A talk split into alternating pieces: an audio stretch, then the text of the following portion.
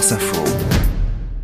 Le brief politique Aurélie Herbemont, la SNCF espère un trafic quasi normal ce week-end, malgré la grève des aiguilleurs. Alors que le gouvernement laisse prospérer une petite musique sur la sanctuarisation des jours de grève, c'est l'info du brief.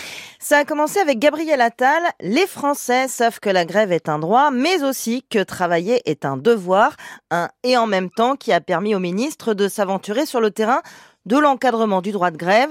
La ministre du Travail, Catherine Vautrin, très attachée à la continuité du service public, juge pas acceptable de prendre en otage les Français pendant les vacances. Son collègue de l'agriculture, Marc Fesneau, estime qu'on a besoin de travailler sur un service minimum. Hmm. Hier, la ministre des Relations avec le Parlement, Marie Lebec, ne se montre pas hostile à la sanctuarisation de certaines périodes. En privé, un poids lourd du gouvernement y va cash. Oui, il faut encadrer le droit de grève, dit-il car l'usager paye cher pour le train et a le droit qu'on ne l'emmerde pas pendant les vacances. Sauf que le ministre des Transports, il dit pas du tout ça. Ah non, sur l'encadrement du droit de grève. Deux salles, deux ambiances. Deux salles, deux ambiances. Patrice Vergrit, venu de la gauche, ne souhaite pas qu'on en arrive là. Lui appelle à la responsabilité des grévistes. Alors qu'est-ce qu'il y a derrière cette toute petite musique? Alors pour l'instant, Rien de prévu sur le sujet, assure Matignon. Pas d'initiative dans les cartons, même si un conseiller de l'exécutif ne cache pas son inquiétude à l'approche des Jeux Olympiques.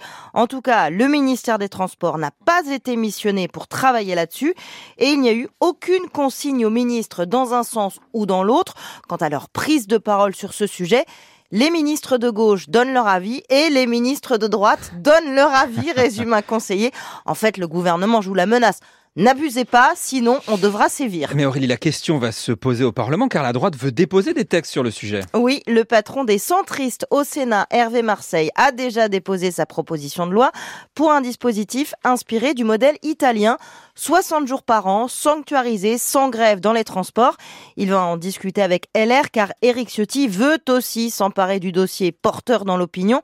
Au Sénat, on imagine un examen du texte début avril, donc assez vite.